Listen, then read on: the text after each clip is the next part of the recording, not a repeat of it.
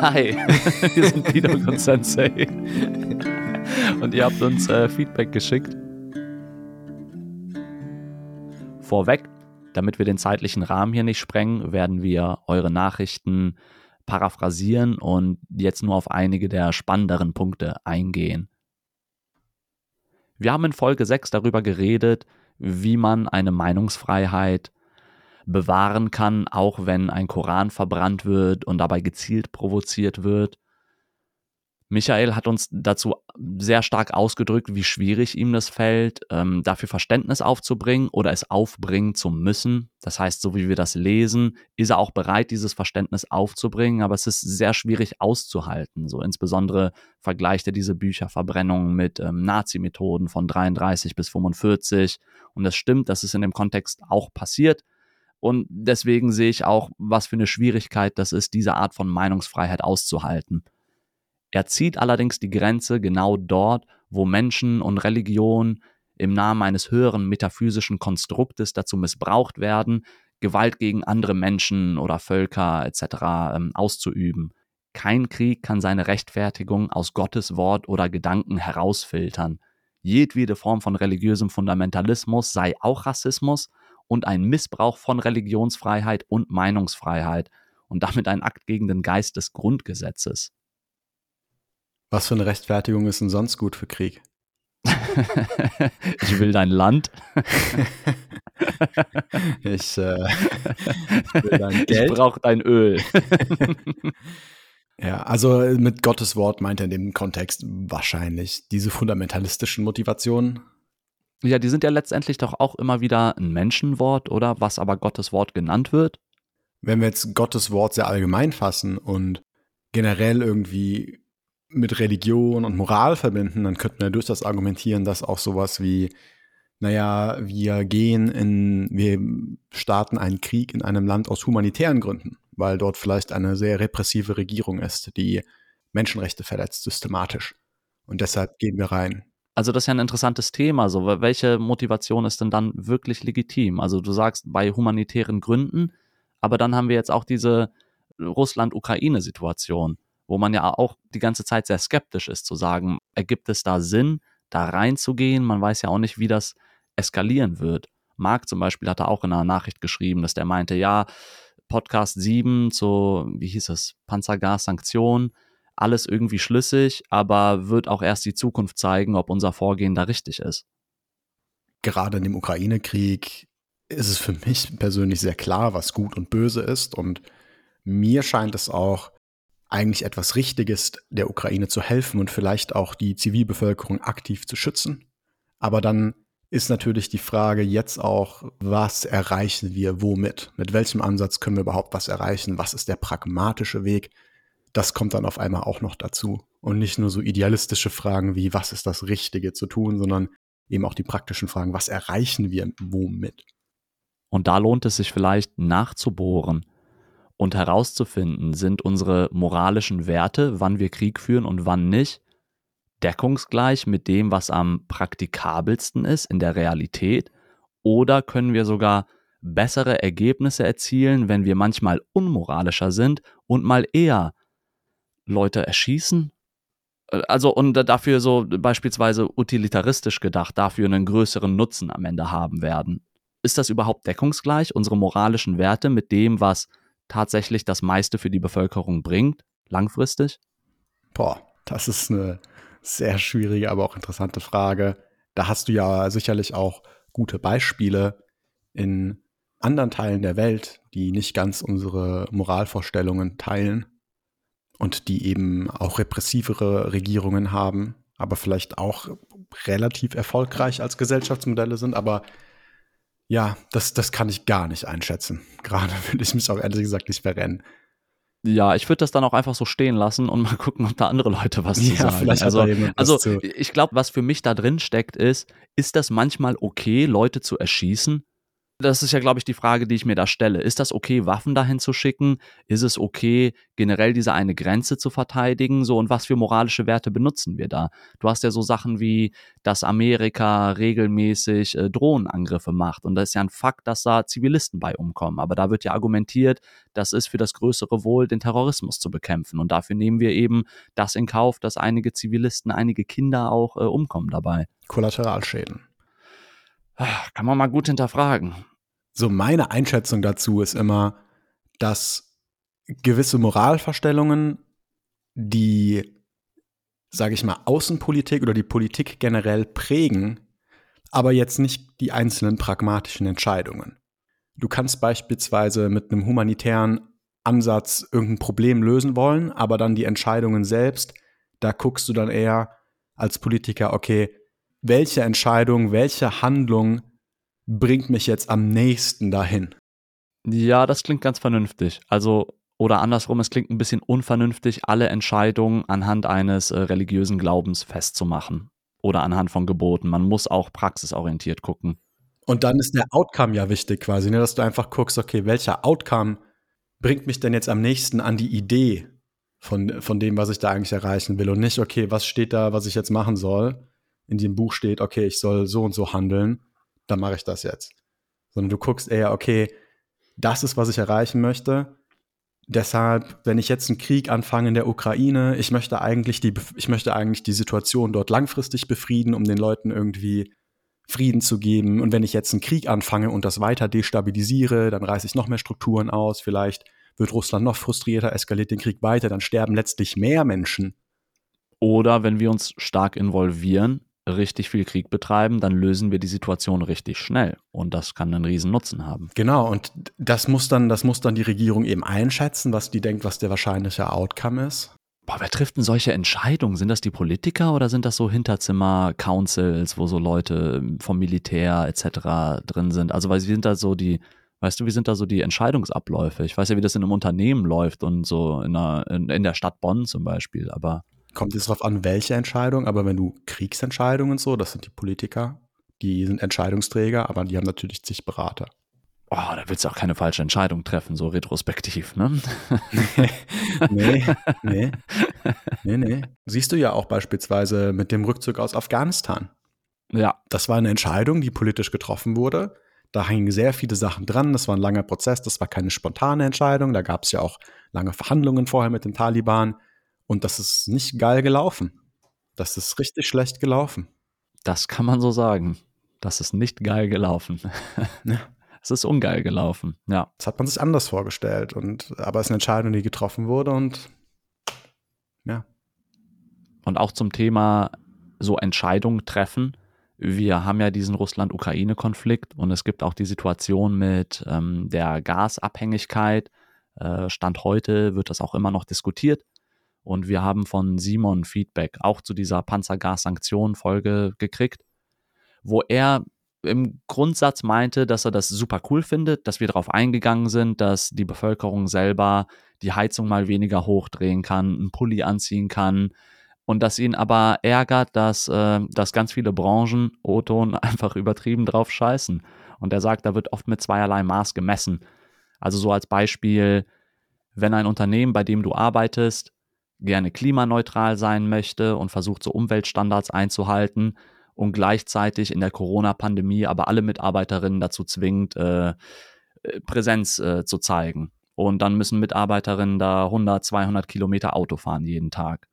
Ähm, wenn man auf der einen Seite beim CO2-Thema versucht, Tempolimit 30 aus Umweltgründen zu machen, aber auf der anderen Seite so 10 AIDA-Kreuzschiffe, Kreuzfahrtschiffe in Deutschland hat was er dann auch so weiter erklärt ist, der hasst Kaltduschen, aber er meinte, wenn ihm die Regierung glaubhaft sagen könnte, Simon, wenn du jetzt drei Monate kalt duschst, äh, dann können wir dir zu 100% garantieren, dass wir kein russisches Gas mehr brauchen. Der meinte, dann würde der sofort heute mit dem warmen Duschen aufhören. Dieses 100%, ich glaube, das ist eine sehr unrealistische Versprechung dieser ganze Wandel von wie nutzen wir Energie, was sind unsere Energieträger, ist einfach extrem kompliziert. Das ist ein Riesenunterfangen, wir hatten geplant, einen Podcast dazu mal zu machen. Vielleicht schaffen wir das irgendwann.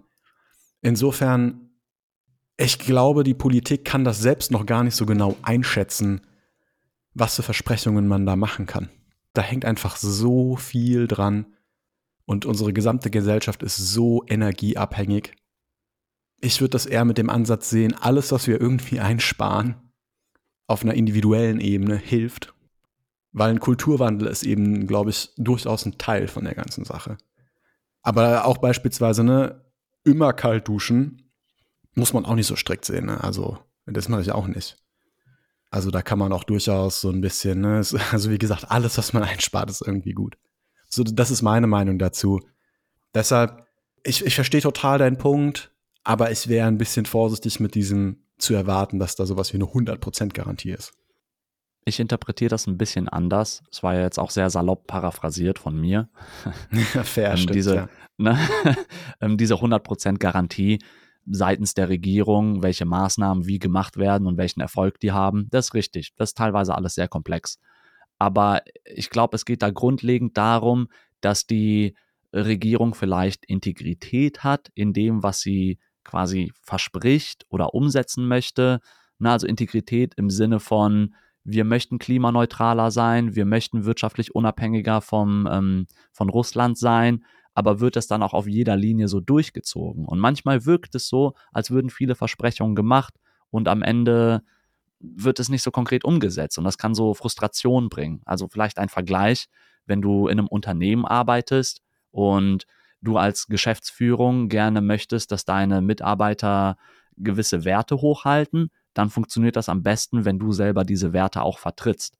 Und da könnte ich so einen gewissen Frust verstehen. Ne? Wenn, weil das ist doch genau das Ding, wenn man der Regierung nicht vertraut, wie die ihre Sachen umsetzen, dann fängt man an, sich die Frage zu stellen, ja, warum soll ich denn dann jetzt was machen, wenn die Leute an der Spitze dann nicht mal Integrität haben, äh, irgendwelche Wirtschaftsketten zu kappen? Ist jetzt auch sehr salopp formuliert, ne? weil da haben wir auch drüber geredet, diese wirtschaftliche Komplexität, die ist ja nicht so einfach zu begreifen. Aber ich weiß nicht, verstehst du den Punkt? Ich verstehe, was du meinst, aber ich teile den unbedingt nicht unbedingt. Also gerade Eingriffe in die Wirtschaft sind sehr, sehr, sehr schwierig für eine freie Marktwirtschaft. Also du musst ja auch, ich meine, du kannst dich natürlich jetzt umentscheiden, das ganze Wirtschaftsmodell über den Haufen zu werfen. Oh, aber, nee, da, warte, da bin ich dann aber auch nicht mehr dabei. Ah, also und deshalb Eingriffe sind wirklich, wirklich schwierig. Du kannst dann immer nur versuchen, mit Subventionen Sachen zu steuern und irgendwelche spezifischen Gesetze zu ändern, aber kannst du ja mal probieren, solche Sachen zu formulieren, die dann irgendwie Sinn machen und alles abdecken, was du gerade so abstrakt beschrieben hast. Ja, vielleicht ist da eine Aufteilung sinnvoll in, ich habe da jetzt sehr grob das Wort Regierung benutzt. Konkreter sind es ja einfach sehr viele Unternehmen, ne, die, die einen sehr großen Umsatz haben. Und wie gesagt, mit diesem Beispiel, man möchte klimaneutral sein und trotzdem zwingt man alle Leute, die dort arbeiten, dazu, mit dem Auto da immer hinzufahren, auch wenn Homeoffice möglich wäre. Dass man dann frustriert ist, das nachvollziehbar. Vielleicht habe ich ein bisschen voreilig den Schritt zur ganzen Regierung gemacht. Und dann auch so Sachen wie AIDA. Ich persönlich finde Kreuzfahrtschiffe nicht sonderlich attraktiv. Ich werde auch einfach seekrank. also das ist für mich kein schöner Gedanke, auf so einem Schiff zu sein für mehrere Tage. Was macht man denn da überhaupt? Man liegt da nur rum und trinkt so Cocktails. Ja, ne? die haben da ganze Freizeitpark. Doch, die haben da Fitnessstudios ja? und die haben da frei. Also du machst quasi das Gleiche, wie du auf Land machst. Irgendwie, in, du fährst ein Wochenende in Phantasialand, aber du machst es halt auf dem Schiff und du wirst seekrank dabei. so ist das für mich. Also es ist einfach, für mich ist es einfach nur strikt schlechter, als wenn ich das Gleiche auf dem Land ja. machen würde. Aber vielleicht sehen das andere anders und genießen das sehr. Und das tun anscheinend sehr viele. Und das mhm. heißt, was du da eigentlich verändern willst, ist Konsumverhalten. Und du willst Leuten sagen, die sollen ihren Urlaub anders machen. Aber da muss man auch ganz ehrlich sagen, diese CO2-Bilanzaufwiegungen, ich habe mal gesehen, so Kreuzfahrtschiffe haben eine relativ schlechte Bilanz. Wenn du zum Beispiel, ich glaube, die sind so pro gefahrenen Kilometer vergleichbar mit einem Flugzeug. Mhm. So, aber dafür lebst du da auch drauf. Ne? Also muss man auch nochmal sagen, ich weiß gar nicht, wie schlecht Kreuzfahrtschiffe sind, wenn man das jetzt vergleicht mit, du fliegst irgendwo hin und gehst in ein Hotel, das sehr luxuriös ist, wo du ja auch ein tolles Zimmer hast mit Angestellten, das geheizt wird, das gebaut wurde. Wenn du also Gesamtrechnungen machst, ich, ich kann das nie so ganz einschätzen, was dann jetzt wirklich schlechter ist oder besser ist. Und das sind einfach sehr, sehr, sehr schwierige Berechnungen. Ja, mir fehlen da gerade auch die konkreten Zahlen für, aber ich fand deinen Punkt ganz interessant, dass man das Konsumverhalten ändern muss, beziehungsweise so Motivation schaffen muss. Wir haben ja jetzt in Deutschland dieses 9-Euro-Ticket, wo du mit dem Regionalverkehr für 9 Euro im Monat überall hinkommst. Ähm, ich bin mir sicher, das hat eine Auswirkung darauf, wie viel die Leute Auto fahren werden, nämlich ich würde raten weniger. Aber wenn du jetzt gleichzeitig einen Tankrabatt bringst, weil die Spritpreise so hoch sind, dann machst du doch so eine gezielte Einwirkung, die von diesem natürlichen Weg, dass Leute weniger Auto fahren, weil es teurer wird, wieder weggeht. Und das könnte wieder so der Widerspruch sein, oder?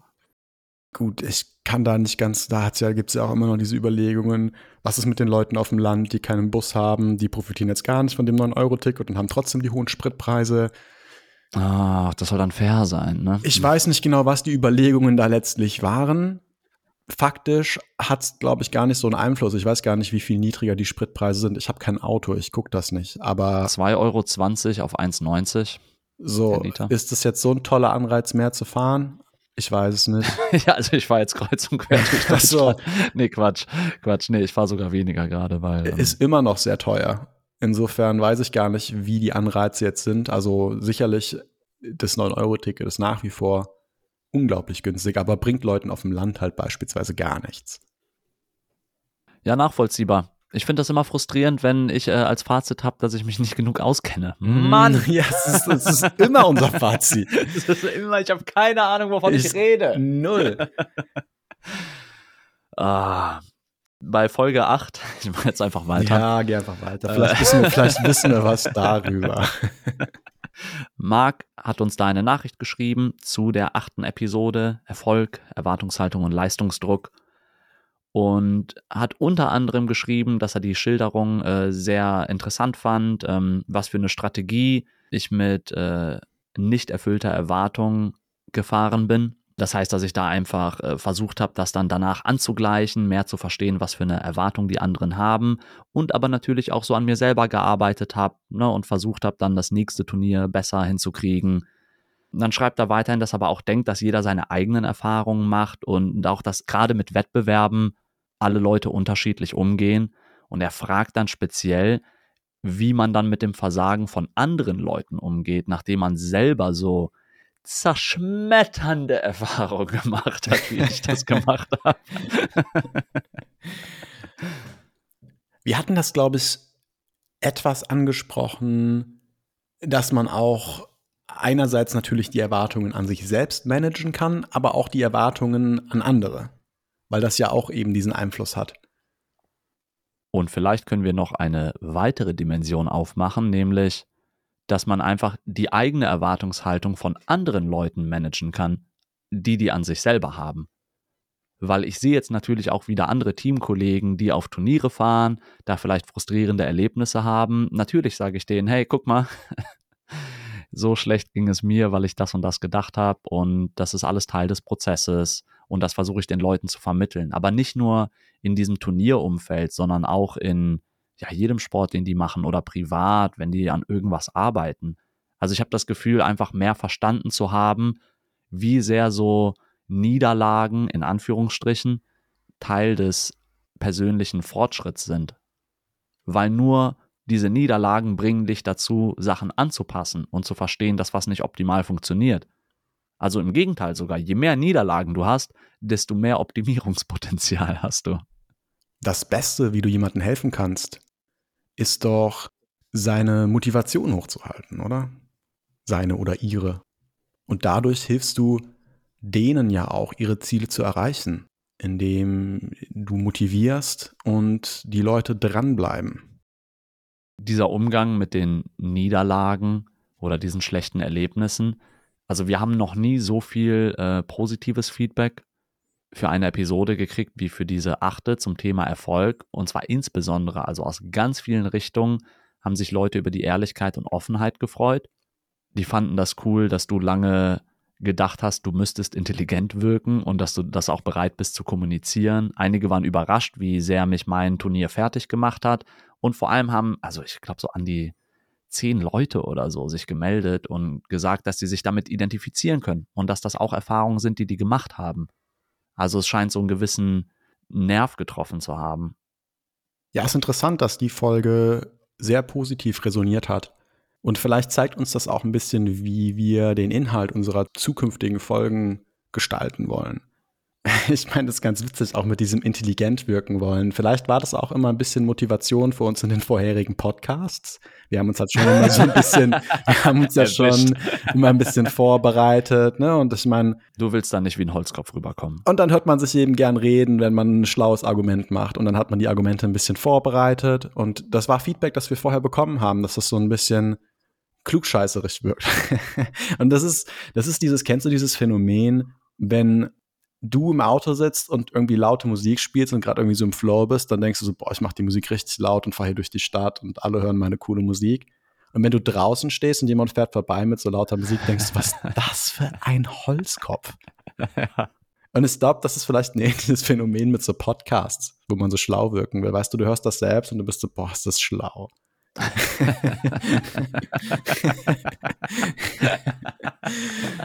wow, ich bin so intelligent. Ich bin so intelligent. ja, wobei, also die Realität ist, also ich habe insbesondere die ersten zwei Folgen, für die schäme ich mich richtig, äh, weil mir das so unangenehm ist, wie schlecht ich rede. Aber ich wusste auch, wir müssen irgendwann loslegen. Und mein Bruder Alan meinte zu mir, äh, nimm erstmal fünf oder zehn Folgen auf und dann die elfte Folge fängst du an zu veröffentlichen, wenn du es gut kannst. Die haben wir noch nicht erreicht, oder? genau, oder ist genau. Das ist jetzt unsere erste Folge vielleicht. ja, also mit den Feedback-Episoden, ich glaube, dann ist das jetzt die elfte insgesamt. Ja. Aber klar, wir hätten dann schon ein ganz anderes Niveau gehabt. Aber ich wollte auch einfach loslegen und das machen. Genau, und dieses, dass wir intelligent wirken wollen, das hat ja auch was mit Selbstwertgefühl zu tun. Also man fühlt sich ja irgendwie, ich, ich kenne dieses Gefühl, dass ich mir diesen Podcast nochmal anhöre und dann höre ich gerne, wenn, wenn wir beide ein gutes Argument gebracht haben. Ganz besonders, wenn ich ein gutes Argument gebracht habe.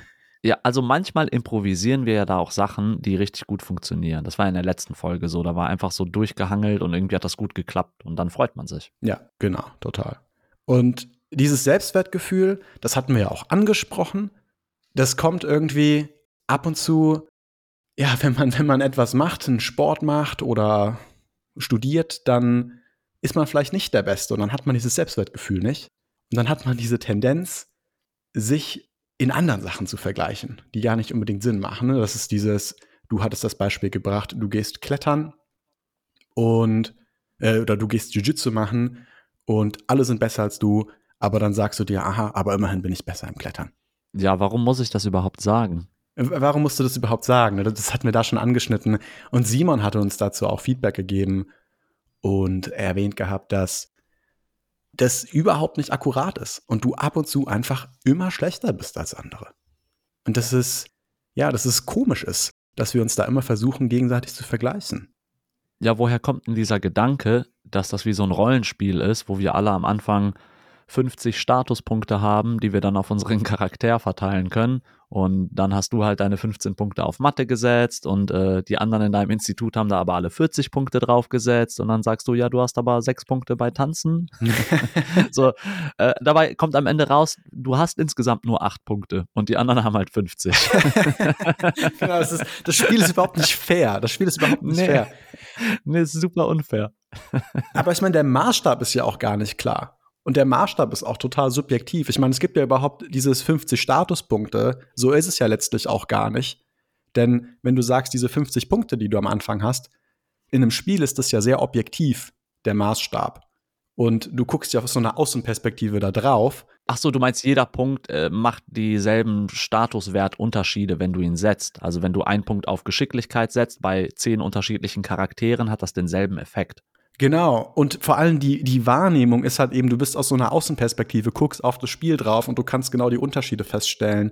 In unserem Fall ist es ja so, du musst das ja irgendwie aus deiner eigenen Perspektive raus bewerten und fühlst dann oft, glaube ich, auch Sachen sehr unterschiedlich und nimmst Sachen sehr unterschiedlich wahr, je nachdem, wie deine Stimmung ist. Stört dich das viel mehr, dass jemand viel besser ist oder so.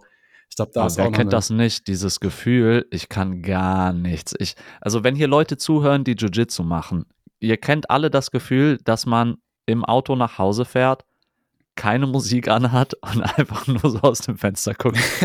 dass einfach nur so eine Stunde Stille ist. Ich hoffe, wo du man guckst sich so, aus dem vorderen Fenster. Denn Ja, ja, aus der, aus, aus der Windschutzscheibe. Aber ich sag dir, jeder kennt dieses Gefühl, weil das ist das, ähm, äh, alles lief schlechter als sonst und man fühlt sich einfach nur so schlecht und hinterfragt, was macht man da eigentlich? Ich habe ja gar nichts gelernt. Und das ist also, ja, das Phänomen kenne ich, dass die Stimmung einen großen Einfluss drauf hat, wie, wie man seine Fähigkeiten wahrnimmt. Genau das meine ich. Und irgendwie, das hast du, das ist, das macht diesen Statuspunkte-Ding so ein bisschen unterschiedlich, ne? Weil der Maßstab ist nicht so effektiv und diese Diskrepanz an wie, wie viel besser andere sind, ist eben, hängt sehr davon ab, wie du dich auch gerade fühlst. Gibt es denn da überhaupt einen Wert drin, in irgendwas gut zu sein? Also warum wollen die, ist das überhaupt wichtig? Das ist In eine irgendwas gut zu interessante sein? Frage. Das ist eine interessante Frage. Gerade wenn wir so Sachen über Sport oder so reden, wie ist das jetzt mit Jiu-Jitsu? Also, wenn man mal rein objektiv guckt, was ist denn das jetzt für dich, dass du da auf Competitions gehst, auf Wettkämpfe gehst? Was bedeutet denn das letztlich? Äh, Wo kommt denn der Wert her? Also, es, Warte, ähm, also, mm, und vor allem, wo kommt der Wert dann spezifisch her, da gut zu sein? Dass du eine Medaille kriegst? ich könnte mir vorstellen, dass das vielleicht mit unserem Dopaminhaushalt zusammenhängt, dass da so eine Befriedigung drin ist, äh, sich Ziele zu setzen und zu erreichen, in irgendwas gut zu sein. Ich konnte die Technik nicht, jetzt kann ich sie. Und jetzt kann ich sie auch bei Leuten anwenden. Ich konnte sie bei jemandem anwenden, der besser ist als ich eigentlich. Das sind ja alles so Stufen des Erfolgs. Und Aber das ist sehr arbiträr. Das ist sehr arbiträr. Also, das ist jetzt nicht sonderlich spezifisch für Jiu-Jitsu. ja, was hilft denn dir das irgendwie Ballett zu tanzen? Nee, genau. Also so, es ist sehr arbiträr, warum ich das mache spezifisch.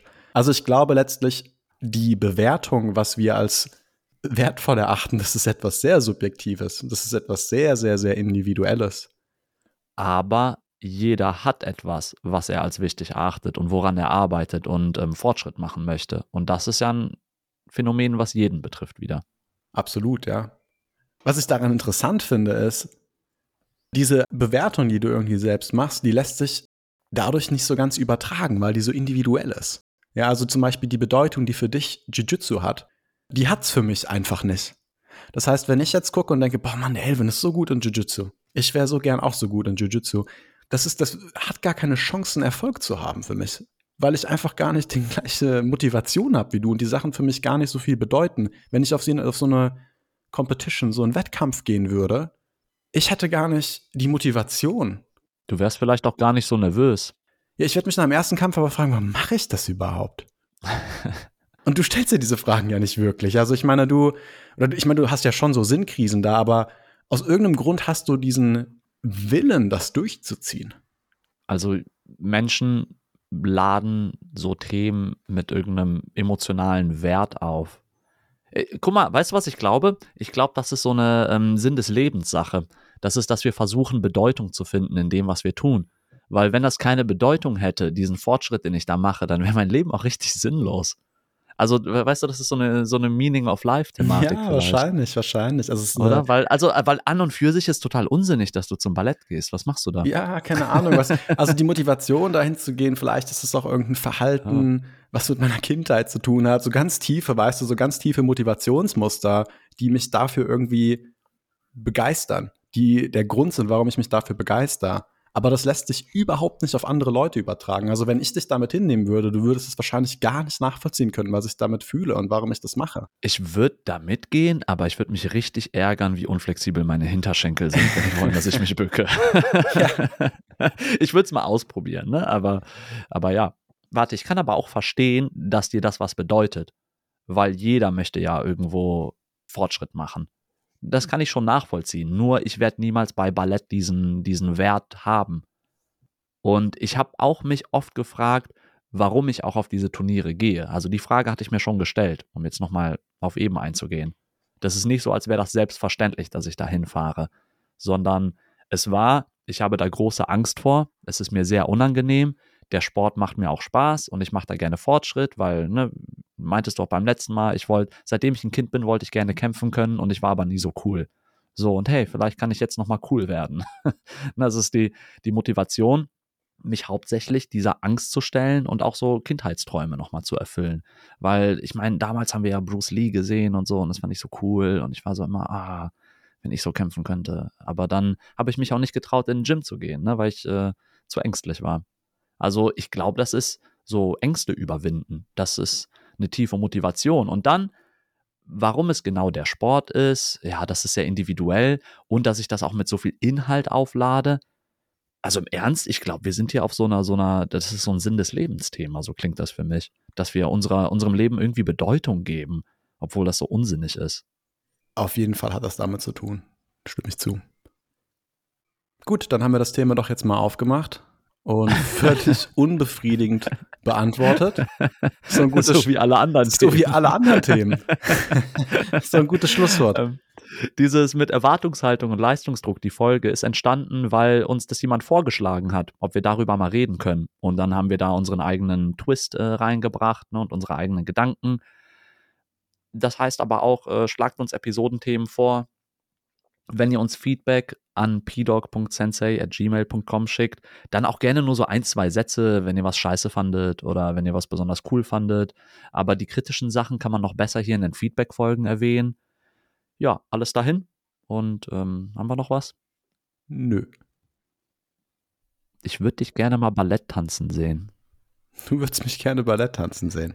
Ja, da war doch eine Aufführung, oder? Und du hast doch überlegt, da mitzumachen. Das war das nicht mit diesen anderen zehnjährigen Mädchen. ich mach, da nicht mit, okay? Ich, ich komme ich komm nach Dänemark. Das kann deine Competition sein. Nein. Das war die dritte Feedback-Folge des P-Dog und Sensei Podcasts. Vielen Dank fürs Einschalten.